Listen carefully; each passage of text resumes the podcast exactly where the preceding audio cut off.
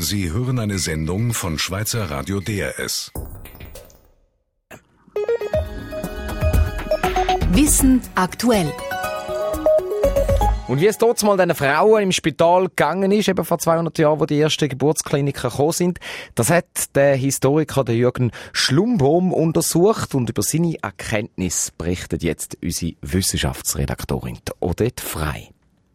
Ein Mantel, zwei Tücher, drei Röcke, ein paar Hemper und ein Ring. Das ist der ganze Besitz von der Sophie Brandau. Die junge Frau ist gestorben, nur wenige Tage nachdem sie ihren Sohn auf die Welt gebracht hat. Das sogenannte Kindbettfieber, also eine Entzündung von der Gebärmutter, hat Sophie Brandau das Leben gekostet. Mit dem Schicksal ist die junge Frau damals vor 200 Jahren nicht allein. Hunderttausende Frauen vor und nach ihr sind auch so gestorben. Vor allem in den Spitälern ist das Kindbettfieber grassiert, sagt der Historiker Jürgen Schlumbohm. Innerhalb eines Hospitals, wo Gebärende und Wöchnerinnen konzentriert aufgenommen wurden, war die Gefahr der Ansteckung wesentlich höher als bei normalen Hausentbindungen in Städten oder in Dörfern. Es ist also ziemlich gefährlich für die Geburt ins Spital zu gehen.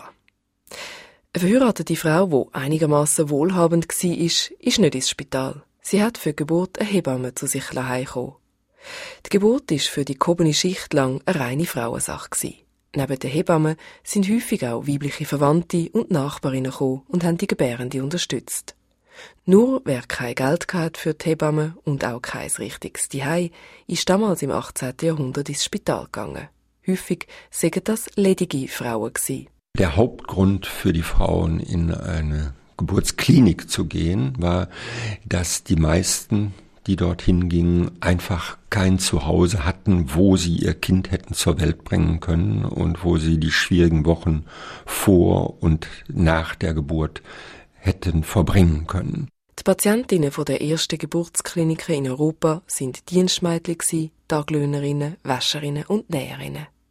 In England sind darum auch die Geburtskliniken vor allem aus sozialen Gründen gebaut worden.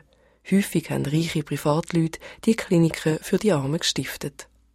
Aber nicht überall ist das Soziale im Vordergrund gestanden. In Deutschland zum Beispiel, ein Land, wo damals in der Medizin eine wichtige Rolle gespielt hat, sei es eigentlich in erster Linie darum gegangen, die Ärzte in den Spitälern auszubilden, sagte Jürgen Schlumbohm. In Deutschland ging es bei den Geburtshospitälern immer zunächst um die Ausbildung. Und zwar natürlich bei den Universitäten war der erste Zweck, Studenten, Mediziner auszubilden und nur in zweiter Linie darum, bedürftigen Frauen zu helfen. Die Medizinstudenten vor 200 Jahren haben also ihr Handwerk bei den einfachen, armen Frauen gelernt, um sich dann der Oberschicht als erfahrene Geburtshelfer für die Hausgeburt anzubieten und den Hebammen so das Geschäft streitig zu machen.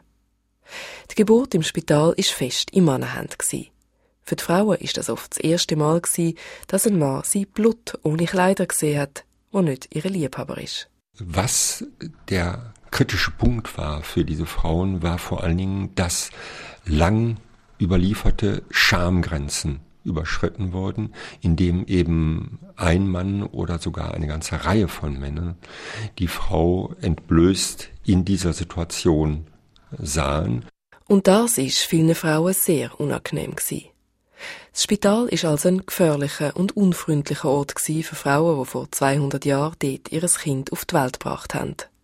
Viel besser ist es erst gegen Ende vom 19. Jahrhundert geworden, wo man wenigstens gewusst hat, wie wichtig die Hygiene ist im Spital allgemein und bei einer Geburt.